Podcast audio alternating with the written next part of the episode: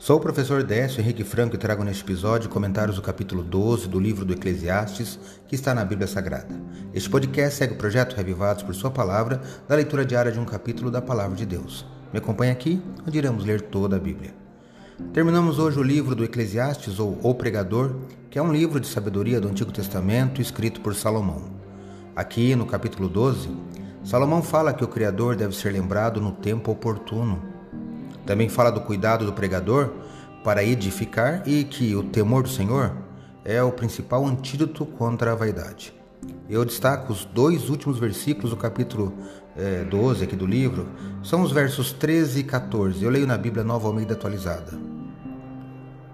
De tudo o que se ouviu, a conclusão é esta: tema a Deus e guarde os seus mandamentos, porque isto é o dever de cada pessoa. Porque Deus há de trazer a juízo todas as obras, até as que estão escondidas, quer sejam boas, quer sejam más. Eclesiastes 12, versos 13 e 14.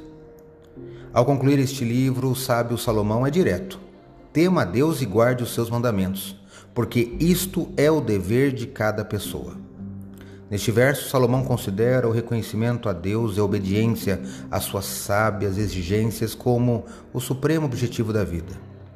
É dever e destino do ser humano obedecer a Deus para que encontre felicidade suprema.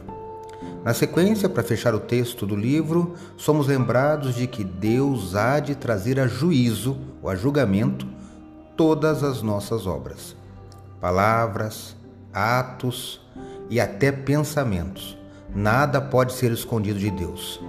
Ele lê os motivos secretos do coração, sabe quanto da luz da verdade penetrou nas trevas do coração e nos responsabiliza por todo o raio de luz recebido. Pense na nossa responsabilidade quanto a este tema. O sábio Salomão não poderia fechar o livro de outra forma.